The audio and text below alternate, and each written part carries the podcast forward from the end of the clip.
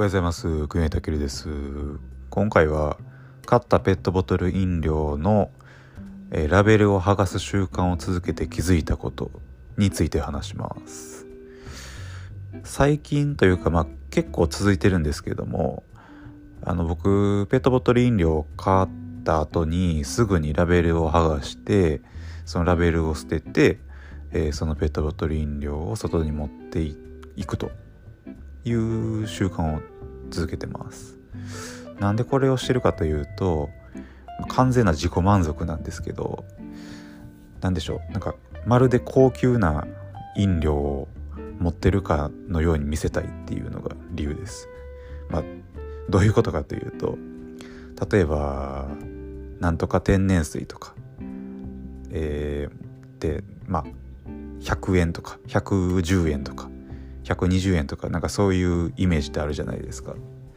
けどラベル剥がすことによってもしかしたら、まあ、1,000円ぐらいの価値がある水を持っているかもしれないみたいな 感じであの考えることができるんですよね。であとはまあお茶とかでもそうなんですけれどもなんか多いお茶とかまあブランド名言っていいんかわからないですけど、まあ、そういうお茶って大体130円安いやつで130円100一般的でしたら150円とかするじゃないですか。けどラベルを剥がすことによって、えー、超高級茶葉を使ったまあ1,000円ぐらいするお茶に捉えることもできると思うんですよね。なので、えー、完全な自己満足でこの習慣を続けてます。ただ最近ちょっと気づいたことがありましてえー、僕、まあ、職場に必ず2リットルのペットボトルを買って持っていくんですけどもなんでかっていうとあの立ち仕事で結構体力を使うからなんですけれどもそのまあもちろん、えー、2リットルの水に関してもラベルを剥がして、えー、持っていってるんですけどもあの気づいたことはあの人から見るとこの2リットルの水が水じゃなくてガソリンって思われるかもしれないなっていうことに気づきました。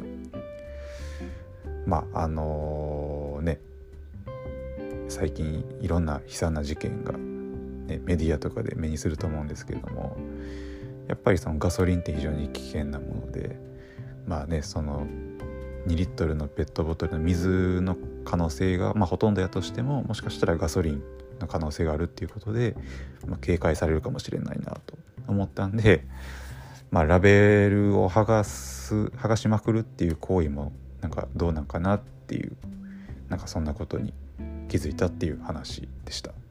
はい以上です。